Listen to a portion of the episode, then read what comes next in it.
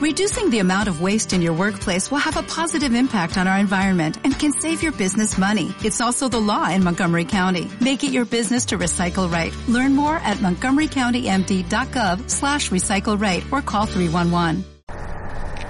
Estimados colegas, soy Miriam Paz Ibáñez, licenciada en Ciencias de la Educación y examinadora de certificada. He trabajado con estudiantes extranjeros y ecuatorianos desde hace mucho tiempo. Para mí es grato poder trabajar con todos ustedes en este taller de docentes del EB2. Esta vez les acompañaré en el desarrollo de la prueba 1 comprensión lectora. Si tienen preguntas o inquietudes, no duden en enviarme mi correo a este medio. Para mí será un placer compartir conocimientos y experiencias con todos durante esta semana de preparación. Les deseo éxitos en su curso en línea.